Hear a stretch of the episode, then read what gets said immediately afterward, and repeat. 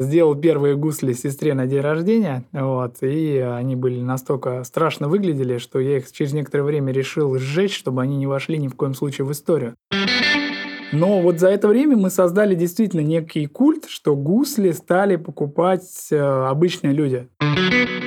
И в один момент все сгорает дотла. Вот. И как оказалось впоследствии, что это была одна из самых важнейших вех на нашем жизненном пути. И сейчас я вспоминаю это, что это было очень положительно. Такой народной стеной да, гораздо проще строить свое дело. И теперь мы точно уверены и знаем, что мы нашли свое дело жизни и делаем это не для себя, а для людей. Сейчас я нахожусь в Москве, и мы здесь сняли такой особняк 1910 года, где, в общем-то, делаем наш проект. И там пока нет горячей воды, нет высокоскоростного интернета, и провести это очень сложно. Вот. И поэтому, когда я приезжаю в деревню, там меня условия, конечно, намного лучше, чем здесь, в центре столицы, в Москве.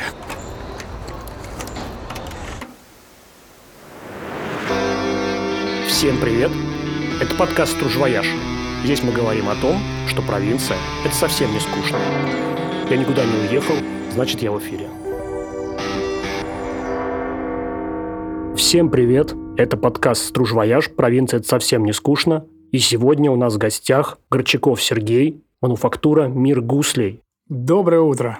Да, это крупнейшая мануфактура в России и в мире. Но я думаю, Сергей лучше сам расскажет все-таки, что же себя она сейчас представляет. Ух, непростой вопрос, потому что мы занимаемся не только производством инструментов, да, вот сейчас у нас новые проекты, мы открываем центры гусли в Москве, где люди будут обучаться игре на гуслях. У нас там уже записалось сотни, наверное, учеников из Москвы, поэтому гусли наконец из Тверской области пришли в столицу. Но основное, да, конечно, это производство музыкальных инструментов гуслей. На сегодняшний день это 52 модели, и за год мы изготовили за прошлый год 2600 инструментов. Ну, в общем-то, это доказывает, что мы действительно крупнейшие, а точнее одни, потому что мастеров по гуслям достаточно много, но вот изготавливаем в таких больших количествах инструменты гусли только мы. И еще стоит все-таки сказать, что вы, ну, основное производство находится под Тверью, в деревне Пушкина. Да, в родной деревне моей, в которой я приехал на постоянное место жительства из города Ленинград, Санкт-Петербург, да, потому что родился именно там. Вот. И там сейчас у нас работает 25-30 человек, которые каждый день приходят, делают гусли, ну или там занимаются чем-то рекламой, маркетингом, работают на складе, ну и так далее. То есть, за что нас любят, то, что мы даем рабочие места людям на деревне, и село развивается, то есть не нужно человеку ехать в город, у него есть хороший заработок недалеко от дома, и он может жить в деревне и хорошо зарабатывать. Мы с тобой про деревню, про ее попозже. развитие, про людей чуть попозже поговорим. Наверняка ты много раз рассказывал, но давай еще раз вернемся. С чего же все начиналось? Да, любимый вопрос. Начиналось с того, что... Всем интересна история успеха. Да, сделал первые гусли сестре на день рождения, вот, и они были настолько страшно выглядели, что я их через некоторое время решил сжечь, чтобы они не вошли ни в коем случае в историю. Вместо колков там были закручены саморезы, вместо струн пианинных были натянуты гитарные струны. Вот. Настраивать инструмент я не умел, делал своими неумелыми руками, ковырял доску, которую нашел на а, чердаке у отца, и ковырял это стамеской. Вот. В общем, получился очень такой архаичный инструмент, совершенно непригодный для музыки. Это еще в Петербурге или ты уже переехал? Нет, это я уже переехал, да. То есть в 2009 году я переехал на постоянное место, место жительства в село Пушкино Тверской области. Но переехал я как бы не с таким ощущением, что я переезжаю сто процентов, а приехал на время и, в общем-то, так до сих пор на время там и э, задержался на большой уже, сколько, 15 лет почти. Ну, то есть не было никакого четкого плана, что же там делать? Не было, да, потому что когда приехал, я занимался, ну, пришла осень, и нужно было как-то зарабатывать деньги летом, потому что все проще. Там и у отца был огород, и какие-то халтурки, и я еще не закончил свою работу по автомобилям, да, то есть перепродавал автомобили, потому что я из автомехаников. У меня небольшой такой бизнес был в 20 лет, что перепродавал машины. И когда осень пришла, стал вопрос, как зарабатывать деньги, потому что интернета не было в то время, но в деревне, по крайней мере. Вот, было холодно, условий не было никаких. Была старая там изба бабушки, новый дом строил отец.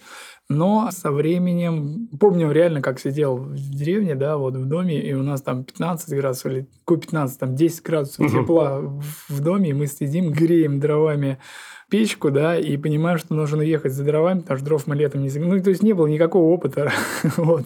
Выживание в деревне. Да, и то есть, ну, это я так вспоминаю. Сейчас бы я такой, конечно, переживать не хотел. Сейчас у меня, конечно, там и дом, и горячая вода, и скоростной интернет. И я когда из Москвы приезжаю туда домой, вот, записывал видео, говорю, слава богу, наконец-то я приехал в нормальную цивилизацию. Сейчас я нахожусь в Москве, и мы здесь сняли такой особняк 1910 года, где, в общем-то, делаем наш проект. И там пока нет горячей воды, нет высокоскоростного интернета, и провести это очень сложно. Вот. И поэтому, когда я приезжаю в деревню, там меня условия, конечно, намного лучше, чем здесь, в центре столицы, в Москве. Я причем как-то смотрел какой-то твой там сторис или какую-то публикацию, что ты как раз говоришь, что в деревне должно быть комфортнее, чем в городе. И типа те люди, которые вот мирятся с тем, что в деревне нет э, туалета, ну, ну типа, что, ну, это деревня. Ты говоришь, нет, наоборот.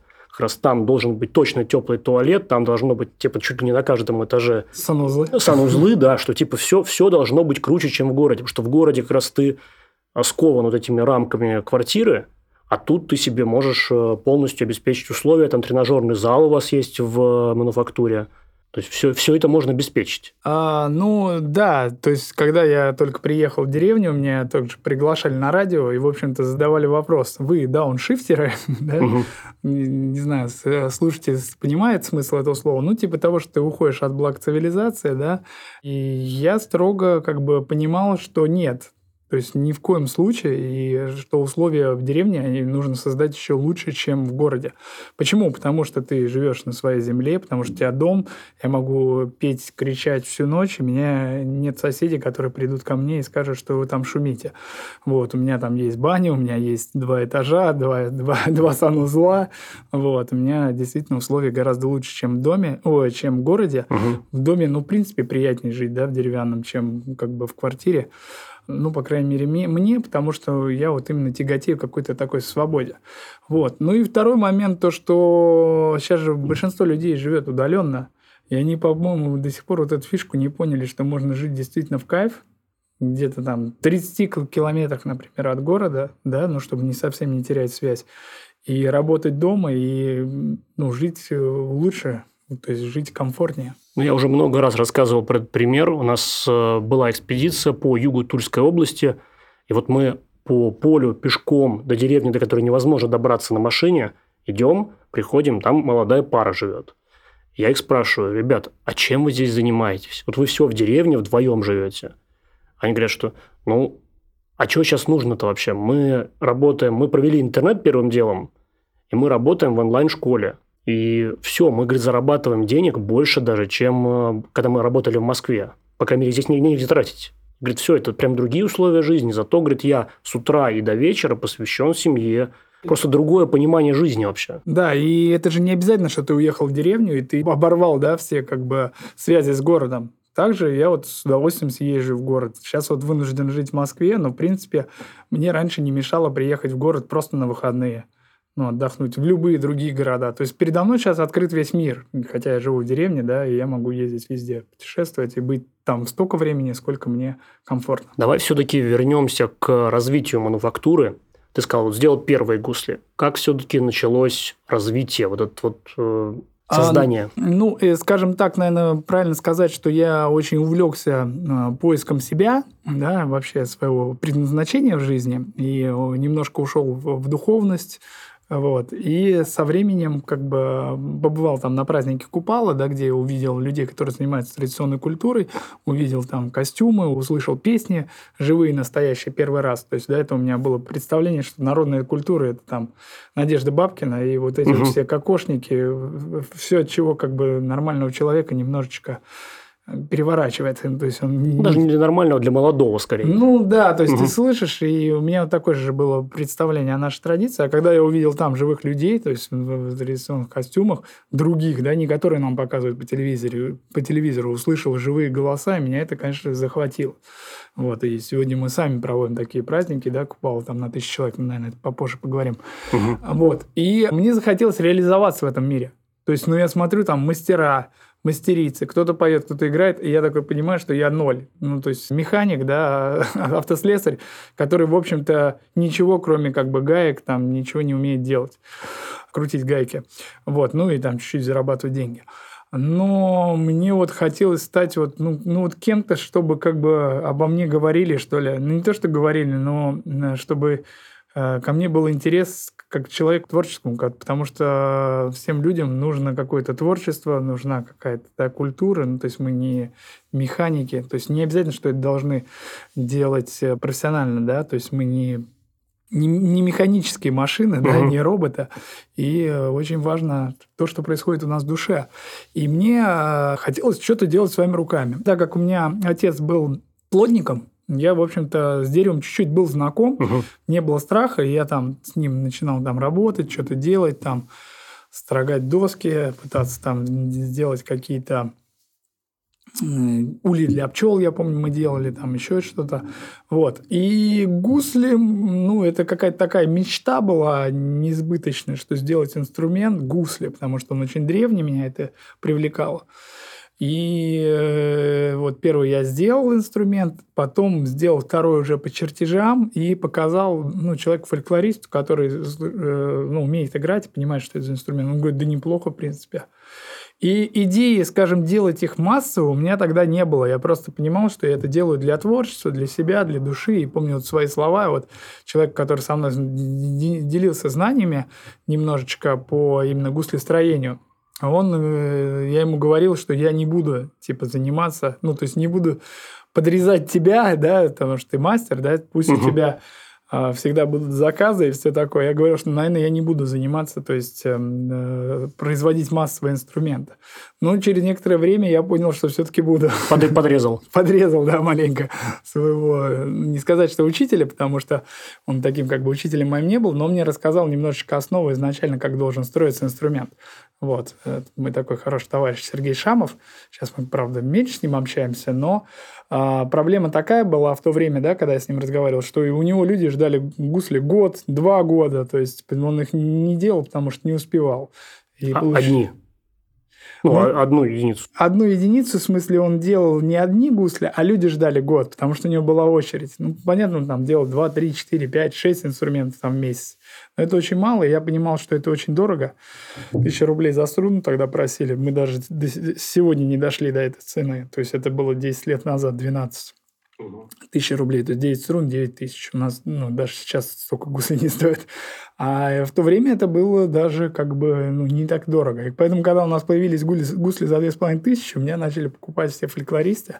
А я просто разработал технологию быстрого изготовления и сразу начал учить других мастеров. То есть сейчас самый дешевый гусли стоит 2500? Ну, у нас гусельная дощечка, да, сейчас стоит, да, есть такое. Ну, конечно, за цену мы не смогли сохранить, потому что все очень подорожало. Но у нас, в принципе, инструмент, скажем, 8 тысяч стоит как бы действительно нормальный, хороший инструмент.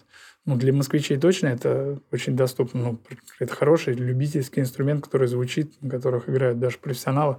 Вот. А так есть и за 240 тысяч инструмент, который мы продали не так давно. Вот, есть по 120, по 150 профессиональные академические инструменты, на которых играют на большой сцене. Вот поэтому у нас сейчас 52 модели, разные цены. Ну вот, грубо говоря, где-то 10 тысяч у нас средний чек.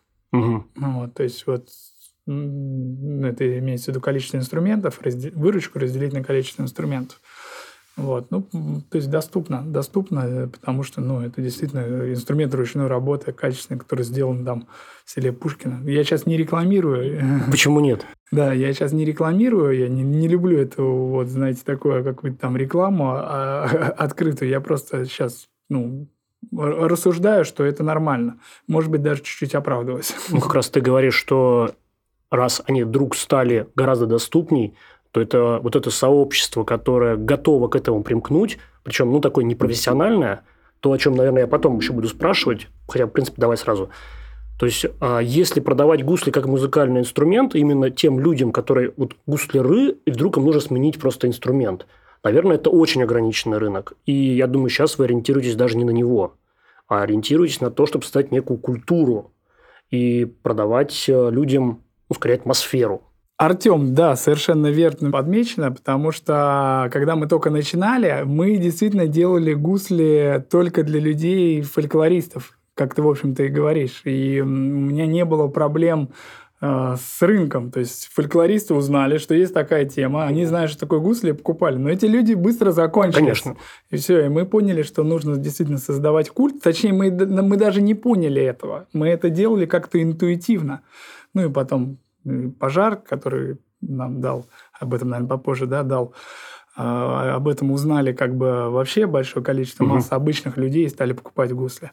Но вот за это время мы создали действительно некий культ, что гусли стали покупать э, обычные люди сотрудники, менеджеры, да, там, сотрудники там, банка, вот, люди, которые там обычные, там, не знаю, сантехники, там, уборщики, ну, не суть важно, каких профессий, потому что у нас за это время там тысячи отзывов, и это совершенно разные люди. То есть нам приходят, например, на обучение э, люди, и мы говорим, давайте познакомимся. И там то врач, угу. то как бы действительно музыкант пришел, то пришел какой-нибудь просто рабочий. И всем интересны гусли, то есть они настолько как бы интересны людям, и неважно, какой профессией занимается. Почему так э, и какие увлечения? Почему гусли как бы стали интересны всем? Потому что это очень такой доступный инструмент. И вот мы да, сейчас проводим мастер-классы, например, в Москве бесплатные. То есть люди приходят, и мы также с них спрашиваем, кто откуда пришел. То есть гусли помогают человеку ну, то есть мы посвящаем их через гусли в мир творчества, в мир искусства, и что они начинают верить, что у них получится играть на гуслях угу. или получится вообще играть музыку. Потому что мне лично медведь на ухо очень сильно наступил. Да, и я совершенно не музыкант, и гусли – это первый инструмент, который я освоил, который я поверил, что я могу тоже заниматься музыкой, ведь все мы там игры поем в душе, но стесняемся петь как бы вживую, и когда ты говоришь сейчас, да, подходишь, говоришь, слушай, а давай я тебя на гуслях научу играть. Он говорит вот так вот, поднимает руки, нет, это что, мне там медведь серые уши оттоптал, я в детстве брал гитару, вот, мама мне сказала, что не надо больше. Не надо больше петь, да. А учительница, в которой, если я пришел в музыкальную школу, вообще отбила всякое желание заниматься музыкой. И мы поняли, что это наша целевая аудитория, потому что через 10 минут после того, как ты ему показываешь, и у него получилось, он снова начинает в себя верить. И это здорово. Кстати, вот момент, э, да, вот мы же сейчас перед тем, как записывались, я тоже сказал про бесплатный мастер-класс, угу. и ты мне ответил, что мы такие игроки, да. То есть ты не, не веришь, что у тебя получится? Не, я же был на мануфактуре у тебя. Да. И у меня-то ничего не получилось. А, не получилось? Вот я готов на видео разрушить эти э, твои стереотипы. Обещаю, что запишешься на мастер-класс, и мы Х- запишем хорошо. видео, что ты через мастер-класс сыграешь свою первую мелодию. Готов Хорошо. Зарубились. Зарубились. И все-таки потом вдруг гусли... Была такая практика, ты дарил гусли различным музыкантам. Знаменитостям, да. Там на... Вот у кого сейчас есть гусли твоей работы? Ой, у много кого. Ну, там Сергей Безруков, Андрей Мерзликин, группа Металлика, да, вот именно та самая. У них есть наши гусли. Ну, там из российских групп, там Ария, 2517 группа, потом а, недавно этому шаману подарили гусли, ну, кто-то из фанатов. у нас заказали, ему подарили. Плюс ты на всех фестивалях. Я видел на Дикой Мяте ваш стенд, на нашествии, по-моему. Да, на нашествии мы были, да, провели мастер-класс на тысячу человек, и там тысячу человек за четыре дня через нас прошли. Как мы их посчитали, они у нас участвовали в розыгрыше и оставляли номер телефона. Угу. Вот, потом мы эти листовочки посчитали. Все, те, кто проходил мастер-класс, получилось тысяча человек.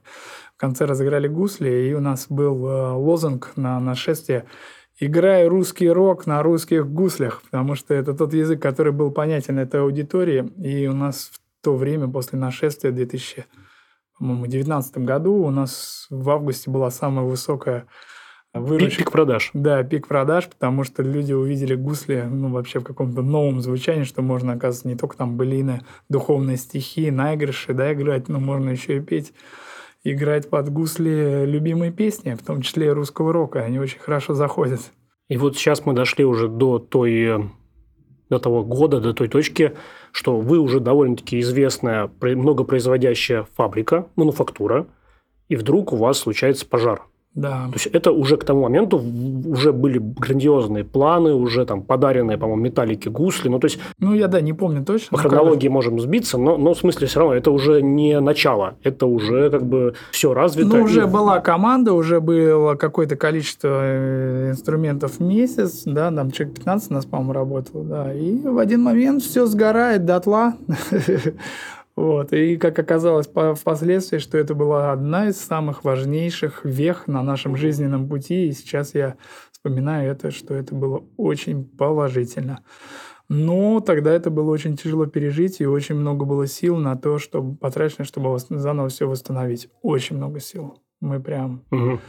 Я вспоминаю, как мы зимой минус 30 там э, делали работу по фундаменту мерзли, вот, и все мои ребята, которые со мной работали, вместе взяли лопаты, вот, и делали там опаловку. Вы-то объявили краундфайдинг? Э, мы даже объявили не краундфайдинг, мы в нем тоже участвовали. Мы просто объявили сбор средств, скажем так. Они нам их скидывали просто на карточку. И то есть получилось, в принципе, какую-то Основ... задел для... Основную сумму, да, мы собрали, и, в общем-то, на эти деньги как Сколько, бы, купили оборудование, по-моему, около трех миллионов тогда, если не ошибаюсь. Все вместе, и краундфандинг на планете. Вот. И тогда еще цены были другие. Мы умудрились все-таки, купили там бракованный газосиликат. Угу. Вот. Кто-то нам оплатил там цемент, приехал, кто-то оплатил там, ну, еще какие-то работы. А это был поджог или что все-таки? Вот сейчас уже известно? А, неизвестно, закрыли дело, МЧС как бы постановил, что был поджог. Угу. Вот, естественно, я на эту тему рассуждал очень долго, и все-таки ну, я надеюсь, что как бы открытых врагов каких-то у нас нету, ну и, в принципе, за пять лет они больше не проявились. Вот. Может быть, это было сделано просто по какой-то глупости. вот. Ну, какая-то бытовуха. Ну да, может, там от зависти, может, еще от чего-то просто взял. А может быть, просто кто-нибудь зашел ночью, у нас там все на распашку было. Зашел, посидел в, в мастерской, Покурил. курил, да, кинул бычок в опилки и пошел. Вот, поэтому, ну, вот, к сожалению, как бы до конца, ну, нету четкого понимание, ну, точнее, ну да, то есть э, только предположение, как что было. Ну и то есть это такая основа была веха, что ты понял, что оказывается это нужно не только тебе с точки зрения бизнеса, не только там, фольклористам, которые хотят купить твой инструмент, а еще и людям есть запрос на то, что нет, мануфактура должна жить. Да, очень важно, Артем, на вот этом сделать акцент. Почему? Потому что до 2018 года, до пожара, у меня было ощущение такое, что мы гусли навязываем этому миру. И они совершенно не нужны, а мы как дурачки чуть-чуть как бы тепленькие, да, пытаемся ну возьмите наши гусли, ну приди, приходим там к властям, объясняем, ну это так важно, это такая культура нужна. И вот я что-то ощущал себя с какой-то протянутой рукой, и вот навязывание, как на рынке, тех вещей, которые как бы не нужны этому миру. И вот то, что произошло после, да, когда написали пост о том, что мастерской больше нету, меня, э, мне начали звонить, писать, у меня, не знаю, там по сотне разговоров телефонных в день, по 500, по 1000 переводов, там от 10 рублей до там 100 тысяч. Самый большой перевод был. Просто человек перевел 100 тысяч и даже не объявился. Кто это, я даже не написал имя на, стене. Вот. Э, я понял, что гусли нужны всем. То есть у нас люди пересылали деньги из-за рубежа, люди с Кавказа, то есть э, ну, фамилии как бы не, не русские были. Я просто был удивлен, насколько цена как бы вот эта вот культура, традиции, насколько им вообще ценно то, что мы сегодня делаем. И сейчас у меня вот до сих пор с, тех, с, тех, с того момента я ощущаю за собой огромную стену угу. из людей, которые меня поддержат, которые, ну, в случае чего готовы ну, за меня важное. в бой. И да, и с тех пор я понял, что гусли мы больше не навязываем, они очень нужны этому миру, и наша задача правильно их популяризировать, да, а, показывать, придумывать проекты а, и а, строить правильно коммерчески наш вот это вот, с одной стороны, творческий проект, вот, но с другой стороны, конечно, он живет не при поддержке государства, а за счет того, что у нас там все-таки есть какие-то правильные бизнес-процессы, да, и мы сами окупаемся, зарабатываем деньги, растет команда, появляются новые бизнес-проекты, там сотни проектов, которые были неудачные, потери денег и так далее. Вот. Но в целом вот с такой народной стеной да, гораздо проще строить свое дело. И теперь мы точно уверены и знаем, что мы нашли свое дело жизни и делаем это не для себя, а для людей. Ну и вот э, все это направлено на, как раз на создание такого большого комьюнити, где один делает народную одежду, условно говоря. Один... Ну, просто я вот общался тоже с людьми, которые в том числе и тебя знают. Например, Игорь Панюшов, который играет в лапту. То есть, uh-huh. это как раз вот... Э, он говорит, да, вот э, на каком-то фестивале там вместе были.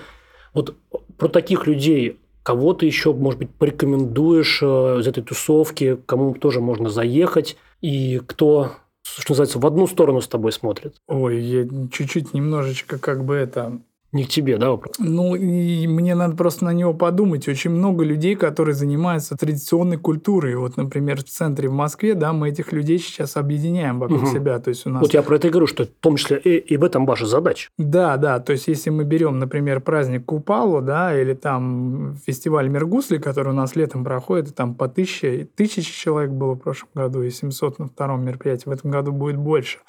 И мы привлекаем специалистов разных вообще. И ну, их можно перечислять и перечислять и перечислять, потому что они приезжают, создают праздник.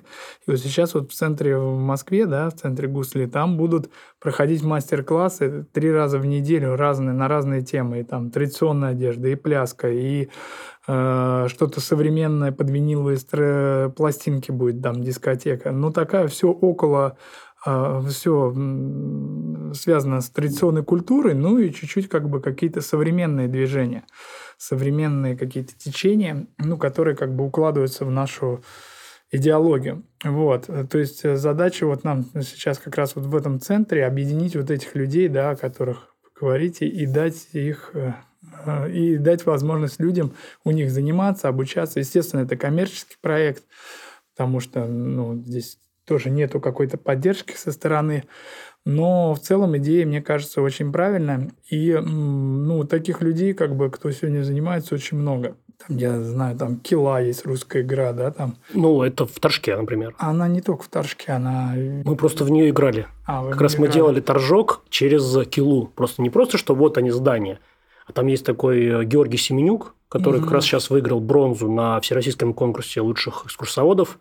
И вот мы вначале с ним ходили именно по городу, он там рассказывал, он там в рубашке вечно рассказывает, вот здесь Борисоглебский монастырь, а потом переодевается вот в это спортивное, и вместе с ним э, толкаться. И... То есть мы стараемся вот через такую форму тоже да, показывать очень города. Здорово, очень здорово. Там, кстати, в Торжке, в Торжке еще есть игра в рюхи.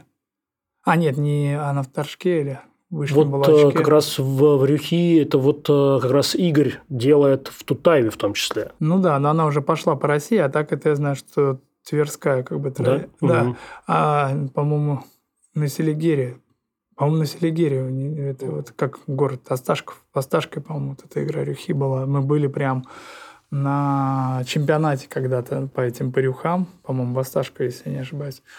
Вот. И, ну, там, деды реальные, вот эти рюхи играли. Их, я прям помню, привозили в Тамбов.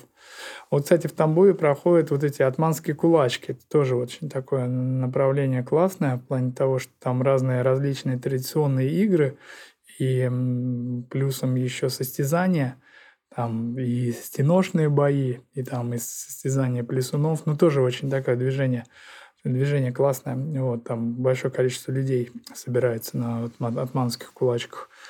Вот. Ну, вот недавно проходила, знаю, Бакшевская масленица. Это тоже такое очень явление интересное, я считаю, нужно всем посетить, потому что там вот люди некоммерческий проект, там собирается 10 тысяч, 20 тысяч человек на этой масленице. Каждый год она проходит в новом месте, никому не говорят о том, где она проходит, там, чтобы на нее попасть, нужно там пройти какие-то тесты.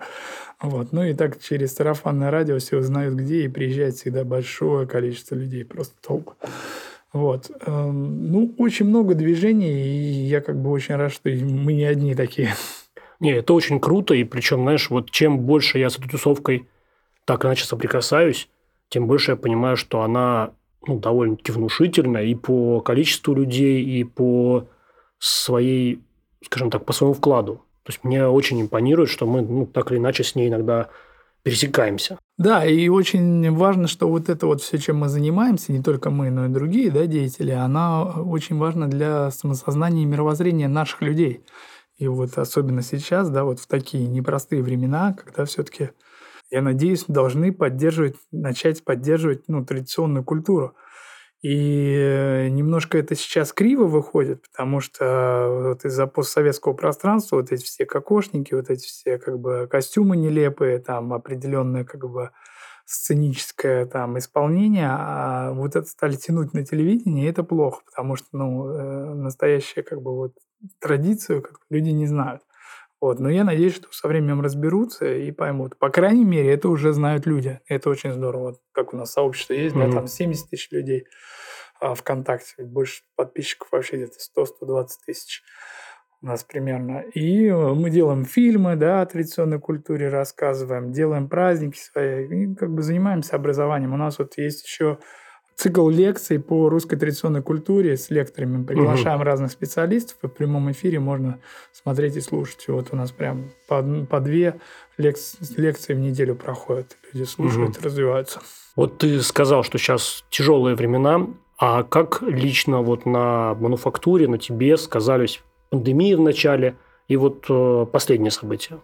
Пандемия сказалась прекрасно, потому что мы... Все сели дома играть э, онлайн-курсы. Да, людям стало скучно сидеть дома, поэтому ну, для них был единственный выход – это заняться творчеством и начать слушать э, начать учиться играть на гуслях, вот, потому что в квартирах люди просто начали сходить с ума.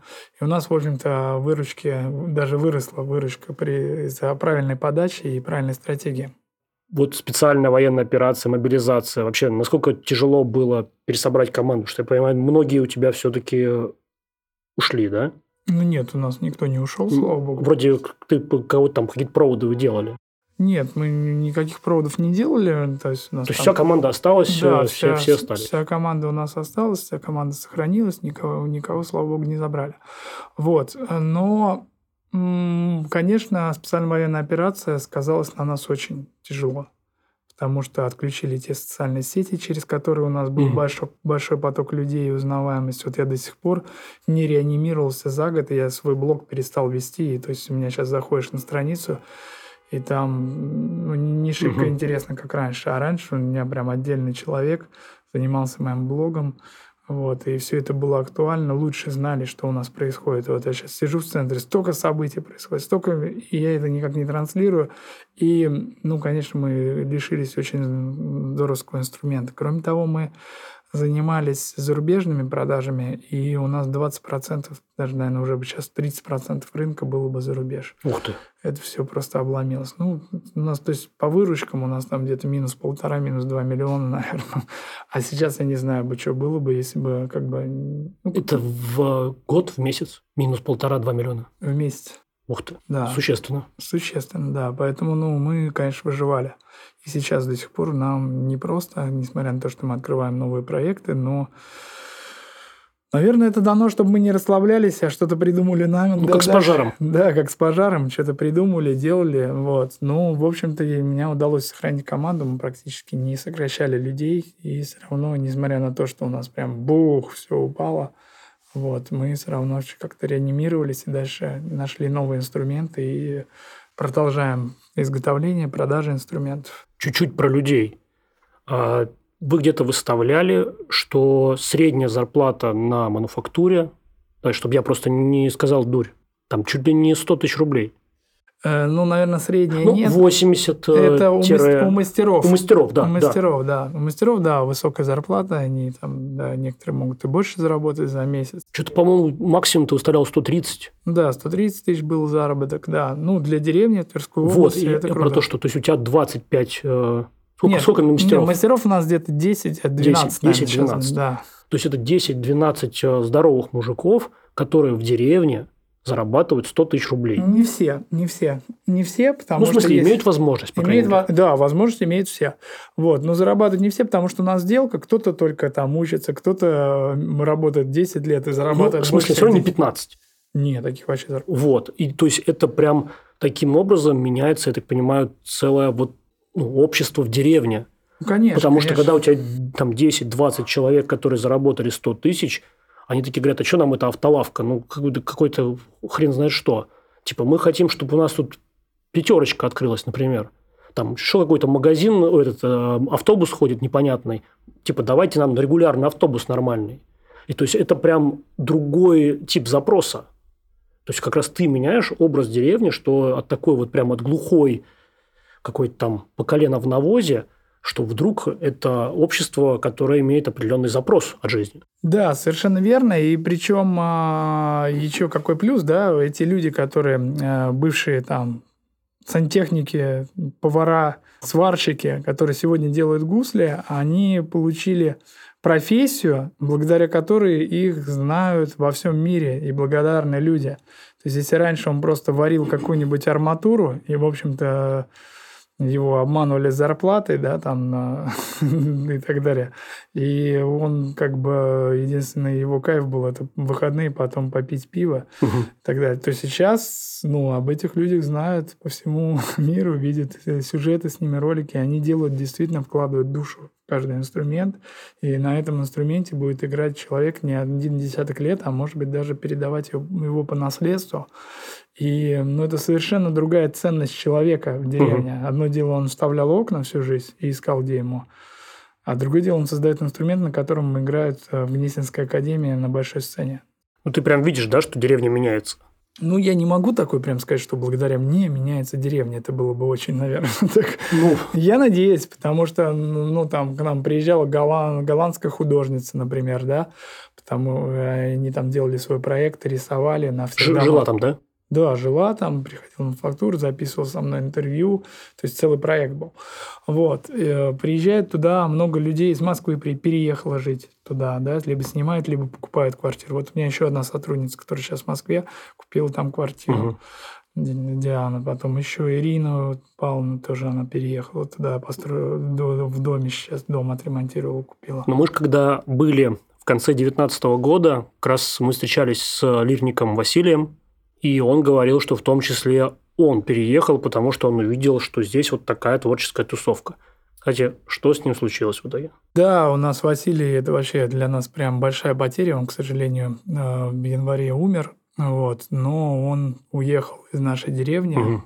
Говорит, ну, ему просто не хватило потока людей, потому что у нас пока не налажено в плане того, что каждый день приезжает автобус. Он говорит, ну что, я здесь сейчас поеду в Звижа.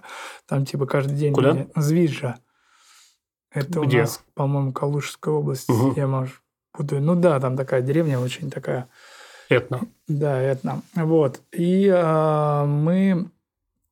И он уехал. Мгм. И почему-то такое произошло. Рассказывал анекдот на мероприятии. Сел и просто у него кровоиз- кровоизлияние в мозг произошло, и он умер ну, достаточно Он же молодым. сравнительно не старый. Да, ему 52 года, по-моему, или 53 было. У, это человек, который принес новую жизнь, новую энергию в, этот, в эту деревню. К нему приезжали люди из разных уголков России, даже из-за рубежа, посмотреть на него, потому что это такой талантливый, талантливый самородок, очень душевный, очень настоящий, открытый, честный. Ну, рядом с ним находиться, и ты получаешь просто удовольствие, смеешься до слез. В общем, большая потеря. И он, да, в свое время, в 2019 приехал, потому что прибывал у нас в гости и сказал, я покупаю дом здесь, в деревне. Говорит, все, ладно, покупаю. Вот его единственное замучила наша трасса, потому что он купил дом Да, прямо у самой трассы. у самой трассы, да, эти фуры я говорить не могу. Вот. А я, к сожалению, когда он уезжал, я, я думаю, ну, блин, я его верну. Думаю, сейчас мы получше станем, я придумаю, построю дом, еще Мгм, что-то, мгм. я его болтаю. Но в тот момент его нельзя было остановить, потому что он, в принципе, человек, который кочует по России и живет по 2-3 года где-то вместе и переезжает. Это опять-таки, если вы думаете, что гусли – это странно и какая-то такая неизвестная штука, то лирник Василий делал колесные лиры. И вот это, ну, просто... Это никогда не понять. Надо посмотреть просто какие-то ролики в интернете, что же это такое. Да, я продавал по 280 тысяч рублей, по 200, по 120. Самый дешевый, по-моему. То есть, это типа шарманка такая. То есть, крутишь э, ручку, а звучит как э, волынка. То есть, да. там, там внутри диск, который царапает струны, и вот получается такой протяжный звук. Супер инструмент, супер классно. У меня там есть видео, принципе, в одном из подкастов, по-моему, даже мы вставляли э, часть записи. И вот с той поры, когда мы были у вас в гостях, что изменилось с мануфактурой? Именно, ну, может быть, что-то построили новое, что-то там расширились? А, да, у нас даже был проект, скажем так, э, что нашли инвестора, который нам дал немножечко денег, несколько миллионов, по-моему, 12 или 3, ну, что-то, да, там около 12 миллионов получилось, и мы успели купить землю, успели купить построить э, там харчевню сейчас небольшую, правда, ее пока не запустили, круглое здание. здание. Ну, то есть э, построили такой Ерехон, еще одно здание купили, все вокруг деревни. Но пока что вот этот вот, э, то есть идея была построить этнотуристический центр, потому что люди ездят, им негде пока остановиться у нас, там, ну, кто захотел бы, мог приехать на время, сходить в баню, да, там, отдохнуть. И вот это вот мы хотели построить, сделать, но, к сожалению, не получилось, просто не хватило денег. Вот. Эм, меценат, к сожалению, тоже попал в не очень хорошую ситуацию. У него, то есть, денег стало мало, и, в общем, он нас перестал финансировать. А так, э, ну, в 2012 много чего поменялось. Там действительно стало больше людей работать, как-то поменялось пространство, мы там все как-то украсили, сделали, команда стала большая, вот, инструментов много производим, больше, чем тогда. В общем, все растет, все развивается, но пока что э, нет такого, что э, люди могут приехать к нам и отдохнуть несколько дней. Ну, для сравнения, опять-таки, можно приехать, посмотреть на производство. Да, конечно, у нас каждый день приезжают люди, гости, и автобусы приезжают на экскурсии по выходным достаточно часто. Но вот хотелось бы там со временем построить это туристический прям кластер такой вот, большое гусельное подворье, где люди могут приехать и погрузиться и, с одной стороны, в современное производство и самим поделать гусли, а с другой стороны, и посмотреть как бы музей, и э, познакомиться с историей, познакомиться с традиционной культурой, и увидеть людей, которые каждый день в деревне приходят на работу и делают гусли, обычные деревенские мужики. Это очень... Это круто. Круто, да. И я, на самом деле, давно ведь с тобой планировал записать подкаст, я тебя часто звал, и все время говорил, что типа, ну что, я в деревне, хочешь, приезжай, а как бы Москва мне и не нужна. Сейчас все-таки ты открываешь, открыл центр в Москве, как раз где вы делаете мастер-классы, где вы учите гуслям, и поэтому получилось наконец-то тебя в Москве вытащить. Про центр буквально еще немножко расскажи, то есть все-таки вы там, ну, это пространство, и вы там, там есть именно учителя, инструкторы, которые как раз обучают э, игре на гуслях. Чуть-чуть пораньше отвечу. То есть э, мы как бы долго сидели на онлайн-образовании, да, и обучали людей да. играть по гуслям. И я понимал все больше, что нужно создавать живой центр, куда угу. люди будут приходить, общаться, где их будут обучать игре на гуслях, где у них будет возможность общаться со всеми педагогами. У нас там ну, есть лучшие гусляры э, в России, угу. вот, которые будут преподавать. И как бы сама бизнес-модель со временем нарисовалась, как это сделать так, чтобы это приносило деньги, и появился действительно центр гусли в Москве, культурный, который не только будет обучать игре на гуслях, но где человека будем посвящать в мир традиционной культуры, в мир искусства. Он там сможет приходить там заниматься резьбой по дереву и проходить мастер-классы там по раскрытию голоса, и там приходить на вечерки, на творческие вечера, там Сергей Николаевич Старостин, например, да, это мэтр э, фольклора. Вот. И э, приходить просто вечерочком на творческий вечер, послушать красивую музыку живую, просто пообщаться. Э, вот все шло к тому, что у нас э, когда-то откроется такой центр. И я к этому подошел, все придумал, с командой мы начали работать, провели тесты, провели первые бесплатные уроки, не снимали в аренду помещение, ну, в смысле, угу. арендовали помещение, имеется на несколько дней, провели, угу. посмотрели, нужен ли такой продукт, покупают ли его, а настроили рекламу, сделали очень много работы, и я понял все, что мы пришли к тому, чтобы открывать центр. Вот, поэтому быстро нашел деньги, потому что производство денег хватает сейчас только на производство. Вот. И э, мы сейчас арендовали здание на э, Достоевской. Это архитектурный памятник Мануилова, такого адвоката, 1910 года постройки. Трехэтажный особняк. Вот. Очень крутое здание. Сейчас там доделался ремонт. И да, полностью арендуем 900 квадратных метров под гусли. Вау. Это больше, чем наше производство. Обязательно дам потом ссылочки, и туда нужно сходить. Да, туда можно прийти на бесплатный урок. И то есть сама модель у нас устроена так. Человек приходит на бесплатный урок, там встречает педагог, мы поем, поем, даем выпить Иван чая, угу. вот, э, собранного в Тверской области. Вот, э, пообщаемся, расскажем, дадим, э, расскажем по презентации об истории гуслей, дадим всем в руки инструмент и научим играть на гуслях. Но в конце будем рассказывать и приглашать остаться в нашем центре уже э, обучаться игре на инструментах, чтобы постоянно соприкасаться с нашим творческим местом. Поэтому да, обязательно приходите на бесплатный урок, вам очень понравится. Круто, обязательно дам ссылочки. И ты сказал, что у тебя в планах сейчас открытие подобных центров еще и в других городах. Если эта модель сейчас работает, она будет э, приносить деньги, то да, у нас в целях будет ну, все города-миллионники в ближайшее время забить. А потом, надеюсь, что это получится прям сеть э, центров, связанных с гуслями и с русской традиционной культурой. Классно. А помимо этого какие-то еще планы есть, которые... Ну, планы какие? Достроить гусельное подворье. В общем-то, мы поняли, что искать меценатов достаточно сложно. Мы угу. сделали около 500 писем, а, в том числе и нашему государству, о том, что мы являемся очень важным для угу. культуры, так скажем, деятельность, да, но когда видят, что мы все-таки коммерческие проекты продаем инструменты, почему-то нам люди а, отказывают. Мы участвовали в нескольких грантах, тоже особо не, не получалось. Вот. Ну, в общем, с другой стороны, как бы Министерство промышленности нас очень поддерживает, да, там Тверское? Нет, э, федеральное. Москва, ну. Федеральное, да. Вот. Э, Тверское, ну, как бы взаимодействуем, но не сказать, что там прям такая есть поддержка. Честно говоря, это проблема, наверное, наших гос, госструктур. То есть, вот ну, хотелось бы больше, вот честно Там говоря. такая всегда история. Значит, пока тебя никто не знает, говорят, ну, типа, о чем мы тебя будем поддерживать? Да. Кому ты нужен? А когда ты уже раскрутился, говорят, о чем мы тебя поддерживаем, у тебя так все хорошо. У тебя так все хорошо, да, и ну, тобой как бы пишут отчеты, тобой говорят да, о том, да, что да. идет развитие. На сайте Министерства такое. туризма вы и есть точно. Ну да, да, да. Мне, наверное, легко рассуждать здесь, да, не будучи, не быв э, госслужащим, но мне бы, конечно, хотелось бы, чтобы сегодня проекты, которые связаны с традиционной культурой, которые связаны с таким экологическим предпринимательством, с работой на селе, да, что дают, что развитие сел э, дает, когда ты даешь работу с деревенским жителям, развиваешь село, когда это связано с культурным наследием нашей страны, с богатейшей культурой, ну, все-таки государство принимало участие, и ты к ним шел туда не с протянутой рукой, да, а действительно они помогали, нас поддерживали и придумывали сами, как нас поддержать.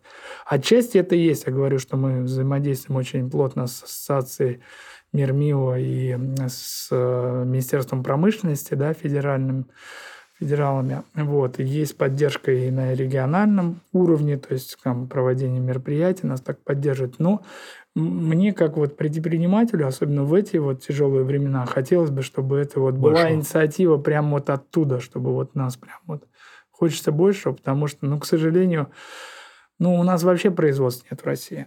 Ну, совсем с этим беда. Ну, то есть это нужно вот, ну, молодых предпринимателей особенно поддерживать, ну, те, кто что-то делает, что-то создает. Ну да, прям за руку хватать и... За руку хватать и вести, потому что даже если появляются какие-то субсидии, гранты, еще что-то, в них нереально разобраться. Я оставил одного человека у себя, да, который у меня весь год сидел, там полгода сидел, писал эти письма, но в итоге мы ничего не получили. То есть он работал, общался действительно с этими специалистами. Очень сложно очень много бюрократии, и, конечно, должны появиться ну, такие не то что бизнес-ангелы, а госангелы, которые, видя такие проекты, начинают придумывать, как им помогать со стороны государства и направлять туда людей. Ну, потому что это же... Я знаю, что после того, как мы уйдем, конечно, наш проект, он войдет в культуру, войдет в историю, войдет, не знаю, возможно, и в учебники по предпринимательству даже. Вот. Ну, как бы нам нужно, нужна поддержка, конечно, сегодня, сейчас. Вот. Ну, мы и сами справимся. У нас, я думаю, что ну, да. все хорошо. Пережили пожар, переживем потоп. Да, переживем. А, Сергей, и вопрос, который я задаю всем, и когда езжу по русской провинции, и в этом подкасте, русская провинция, она обречена? Мне кажется, мой ответ вытекал бы, наверное, из предыдущих моих каких-то высказываний, что, ну, с одной стороны, вот не хочется себя в пример ставить, да, есть такие люди, там, как мы, которые приезжают и провинцию, скажем, как-то спасают, но с другой стороны, она обречена, если не пойдет эта системная поддержка людей. Она есть, да, там можно получить и грант, еще, но пока что все это сложно. Вот. Ну вот наше село, оно ну, не сгинет, потому что там как бы есть э, какая-то инфраструктура, есть как бы квартирные дома, есть там школы и так далее. А вот другие деревни, они, конечно, ну, которые подальше, да, они, конечно, вымирают. И это действительно очень печально. И сейчас есть очень много людей, которые занимаются, там, обучают там и как экобизнесу, и там есть различные там какие-то программы, да, по спасению деревень. Но в целом, ну, сейчас не очень, конечно, хорошая история в плане того, что Люди, конечно, уезжают, бросают деревни. Мне бы хотелось бы, чтобы вот это запустилось обратное, то есть из города поехали люди в деревню. Конкретно на нашем селе, селе это получается, потому что у нас идет развитие села и развитие, мы даем рабочие места, и люди из городов, из Москвы, из других городов переехали к нам в село. Вот. Поэтому, ну, я надеюсь, что в ближайшие... Наверное, сейчас задачи какие-то посерьезнее перед нашим государством стоят, да? Вот. Но в целом, когда все хорошо, это должны прям быть какие-то программы, субсидии, какие-то простые для того, чтобы а, начина... открывались и производства на селе, и появлялись рабочие места, и предлагались какие-то программы для там, молодых семей, переезжающих ну, и были доступны. Они есть, я знаю угу. точно, они есть, но пока что это не так системно как бы работает. То есть однозначно чисто на инициативе людей, наверное, не сохранить. Но инициатива это очень важно, и как раз важно. мы ездим, мы видим эти примеры, и как раз твой случай – это один из таких основных примеров, которые я прям всем навязываю, что типа, спасибо, ну вот, смотрите, спасибо. оказывается, это даже не просто какая-то там блажь, что типа человек переехал, и вот он там занимается, а там можно бизнес строить. Причем бизнес э, культурный, бизнес важный, бизнес просветительский в том числе, и при этом успешный. Да, и причем бизнес можно строить гораздо дешевле, чем строить в городе, потому что купив участок земли, построив даже свое производство, если вокруг есть а, твоего производства люди, которые ты научишь работать, гораздо дешевле налоги, да, аренда, да, если это аренда, построить здание и так далее. И второй момент, э, переехать из города в деревню тоже гораздо дешевле. Если есть квартира, то этих денег хватит на постройку дома и сделать условия лучше, чем в квартире. Ну, я не призываю, да, сразу так делать. Но в целом сейчас, э, благодаря, скажем, современным технологиям, ты можешь э, жить э, в деревне и зарабатывать не меньше, и есть экологически чистые продукты, гулять по, на чистом воздухе, там, растить детей, ну и так далее. То есть и при этом как бы зарабатывать не меньше. Понятно, что вот этот городской культ для многих важен, там сходить там в кафе, отдохнуть угу. и так далее. Но для этого можно просто ездить в город. Вот, поэтому я вижу будущее, что, ну, первое, то, что переезд в деревню, он а, должен у людей восприниматься как переезд в лучшие условия, чем он жил в городе, комфортные условия. Это не туалет на, на улице. И второй момент, что это он должен знать, ну, как бы, должны рухнуть стереотипы о том, что ты там не заработаешь денег. Ну да, и что типа ты все, а ты как будто бы вот куда-то опустился там в маргиналы, и типа я вот буду в деревне доживать, что нет, там тоже да, можно развиваться. Да, да, да, то есть сейчас в деревне, вот я многие, да, со многими общаюсь, с людьми, которые приезжают, со мной советуются, да, по этому поводу, думал даже о том, что нужно какой-то бесплатный курс запустить именно, где я рассказываю свое видение, наверное, это было бы полезно людям, кто хочет. Вот, ну, пока не дошли до этого руки, у меня много идей, там, запустить что-то, какой-то марафон, курс по обучению там предпринимательства на своем опыте, наверное, тоже было бы полезно для ремесленников. Вот. Ну, просто не хватает на всех сил, все же ты делаешь за свои деньги, а коммерцией в этом направлении, конечно, заниматься не буду, да, каким-то инфо-цыганством. Но хотелось бы этим делиться и рассказывать. Вот, может быть, э, ну, когда-нибудь просто ну, кто-то найдет тот человек, который э, это все организует, и это открыт. Вот. И важно, что те люди, с которыми я общаюсь, они говорят, да, там, что вот я на старости лет в деревне. Это неправильный подход. ну, наверное, он тоже отчасти может быть, потому что у меня вот мой учитель Борис Серафимович Евремов, он уехал, так сказать, не на старости, но там 55 лет, он уехал в деревню, бросил эту Москву и как бы и живет, радуется, ему очень нравится. вот. Он выезжает на два дня в город работать дальше. Вот. Но в целом как бы таки, такие есть удачные примеры. А так, если вы, конечно, молодой, то вы должны придумывать какой-то род деятельности, который будет приносить э, пользу и работу другим людям, и вы будете зарабатывать денег. Самое простое – это ты уехал и э, работаешь как бы на удаленке в той же компании, в которой ты как бы устроен. Потому что ну, сейчас очень много удаленки. Вот. Следующий, наверное, этап – это выполнение каких-то а, работ, то есть некое предпринимательство. Угу сидят там на сайтах, да, говорят, что я там готов выполнить, ну, если ты там а, угу. умеешь делать сайты там и так далее, или что-то там, программирование какое-то, вот, просто даешь объявление об этом, да, к тебе обращаются, и, в общем-то, какая разница, где ты находишься. У меня сейчас есть человек, который уехал из России, а, который у нас работал, он там сейчас в Турции, потом в Германии, там поехал путешествовать, но он просто берет вот таким образом халтуру себе и делает там монтаж видео, там еще что-то, дизайн какой-то. Угу. И таким образом зарабатывает деньги. Вот. И э, я думаю, что вот будущее развитие деревни, оно может именно быть таким, что человек именно уходит, уезжает в лучшее качество жизни, вот, и не теряет связь с городом. Тогда это будет прям так массово. Сергей, огромное спасибо вообще за такие слова, за твой пример – и желаю тебе, твоей мануфактуре, твоему делу, твоим всем планам, чтобы все это реализовалось. И только удачи. Спасибо, Артем. Мне тоже, на самом деле, сегодня было интересно поговорить, потому что в момент разговора у меня свое какое-то появляется понимание и, скажем так, крепче, крепчает мой фундамент того, что я все правильно делаю. Абсолютно все правильно делаешь. Обязательно побываем еще на мануфактуре повторно. И жду в центр Гусли на мастер-класс. Да, да. А сейчас давай все-таки в завершение покажем, как звучат гусли –